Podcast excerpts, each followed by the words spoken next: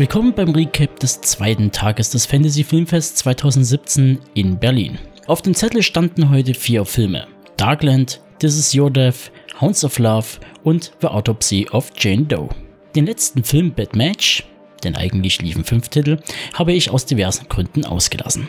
Den Anfang macht der dänische Action- und Rache-Thriller Darkland von Fena Ahmad. Die Story. Said hat alles, was man sich wünschen kann. Der erfolgreiche Chirurg hat eine schicke Wohnung, führt eine glückliche Ehe mit seiner Frau Stine und wird bald Vater. Doch dann steht eines Tages sein jüngerer Bruder Yassin vor seiner Tür und will Geld von ihm, um seine Schulden zu begleichen. Said weigert sich, seinem Bruder zu helfen, was er schon kurze Zeit später bereut, als Yassin tot aufgefunden wird. Die Polizei geht dem Fall nur halbherzig nach. Der trauernde Said nimmt das Ruder deswegen selbst in die Hand und sucht in der Kopenhagener Unterwelt auf eigene Faust nach den Schuldigen für den brutalen Mord an Yassin. Doch durch seinen gewalttätigen Rachefeldzug bringt Said seine Frau und sein ungeborenes Kind in Gefahr. Das erste, was einem ins Auge springt, ist die Optik des Films. Dieser spielt fast ausnahmslos bei Nacht und fängt Kopenhagen mit all den Neonlichtern und der modernen Architektur gekonnt ein.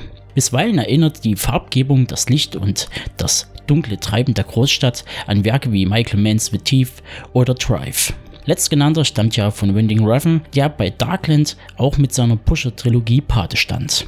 Ein weiterer Punkt, der für die Produktion spricht, ist, dass Regisseur Amat die Handlung von Darkland ähnlich seinem Langfilmdebüt Ek de Vara in den sozialen Brennpunkt Kopenhagens verlegt. Ein Szenario, dem sonst eher weniger Beachtung geschenkt wird. Aber auch Jan Cohns Dobermann von 97 und Stahelskis John Wick hinterließ hier seine Spuren. Das lag zum Teil an der Kamera, die immer hart am Geschehen bleibt, um den Zuschauer in eine Szenerie zu ziehen. Und zum anderen an der knochentrockenen Action und den Fights, die mit wenigen Schnitten auskommen und eine kinetische Energie vermitteln. Jeder Treffer hinterlässt schmerzhaft seine Spuren. Zu erwähnen sei auch noch Hauptdarsteller Da Salim als Said, den man gut und gerne als den dänischen Vin Diesel bezeichnen kann. Dieser kämpft und schießt sich durch bis an die eigene Belastungsgrenze, um am Ende ausgebrannt vor den Trümmern seines Lebens zu stehen. Also von mir gibt es dafür eine glatte Empfehlung. Der zweite Film an diesem Tag, This Is Your Death, stammt von Giancarlo Esposito.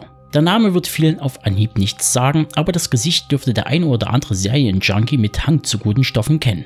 Besagter Herr spielte in Breaking Bad den introvertierten Drogenboss Gustavo Gus Frink oder auch bekannt als der Geschäftsführer von Los Polos Hermanos. Dieser präsentiert uns mit This Is Your Death eine beißende Mediensatire, die jedoch offene Türen eintritt.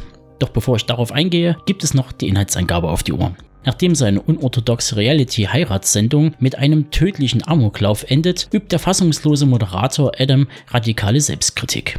Nur um sogleich ein noch krasseres Game-Format zu initiieren. Die Kandidaten sollen sich vor laufender Kamera selbst umbringen, um ihren Familienangehörigen per Spendenaufruf die Zukunft zu sichern. Wenn schon sterben, dann für einen selbstlosen Zweck. Chefin Iana ist begeistert. Die Schockshow geht durch die Decke. Nur Adams Schwester Karina und Produzentin Silvana wettern erfolglos gegen das Format. Aber wen interessieren schon Moralfragen im Zeitalter des Zynismus? Und da liegt auch schon das Problem. Die Idee hinter This Is Your Death ist gut und schön, aber derlei Prämissen kennt man eben schon aus anderen Werken wie Classes Running Man oder Wolfgang Menges Das Millionenspiel. Sicherlich wird hier explizit mit dem nötigen Witz gestorben, aber gegen Ende bekommt man eine überlange Folge aus dem Black Mirror-Universum präsentiert. Auf ganze 104 Minuten wurde der Plot ausgeweizt und dabei hätte doch ein knackiger Kurzfilm alles auf den Punkt gebracht denn spätestens ab der Hälfte weiß auch der letzte Zuschauer, worum es Esposito geht. Doch anstelle das Tempo anzuziehen und das Drama dahinter einzudampfen, verliert er sich in Wiederholungen, bestehend aus etlichen Hinrichtungen und überflüssigen Phrasen. Ein weiterer Faktor, der eher für ein Kurzfilmformat spricht, sind zum einen die wenig ausgearbeiteten Charaktere und deren nur mäßig vorhandene Ambivalenz. Erst gegen Ende des Films versucht Esposito dem Stammpersonal etwas mehr Tiefe zu verleihen, aber da hat er mich als Zuschauer bereits verloren. Sprich, This is Your Death ist ganz nett zu schauen, aber nur bedingt zu empfehlen. Für eine erneuten Sichtung würde ich dann doch lieber auf die vorhin erwähnten filmischen Einflüsse wie Running Man oder Charlie Brugers Black Mirror zurückgreifen. Doch kommen wir nun zum Highlight des Tages, dem Langfilmdebüt Hounds of Love des Australiers Ben Young. Was dieser hier abliefert, ist eine wahre Tour de Force eingefangen in grandiose Bilder. Die Story.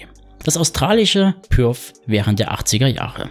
Die Idylle der Vorstadt bleibt ungetrübt, selbst als mehrere junge Frauen verschwinden. Die 17-jährige Vicky ist das nächste Opfer, das vom Serienkiller-Paar John und Evelyn White entführt wird.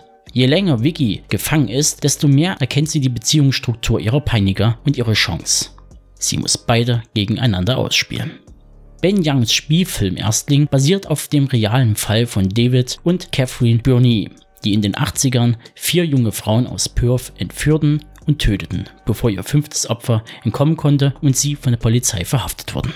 Jeder andere Filmemacher hätte wahrscheinlich aus einem solchen Plot einen reißerischen Folterstreifen gemacht, doch Young betreibt mit seiner Verfilmung der Ereignisse um die Moorhouse-Mörders keinen Voyeurismus, sondern wirft ein Licht auf das dunkle Leben des Ehepaars White. Ein Leben, das aus Erniedrigung, bedeutungsloser Versprechen, Trennungsängsten und Körperlichkeiten in Form von physischer Gewalt und Sex besteht. Ich werde jetzt nicht genauer ins Detail gehen, da hier eine ausführliche Besprechung absolut vonnöten wäre. Nur so viel.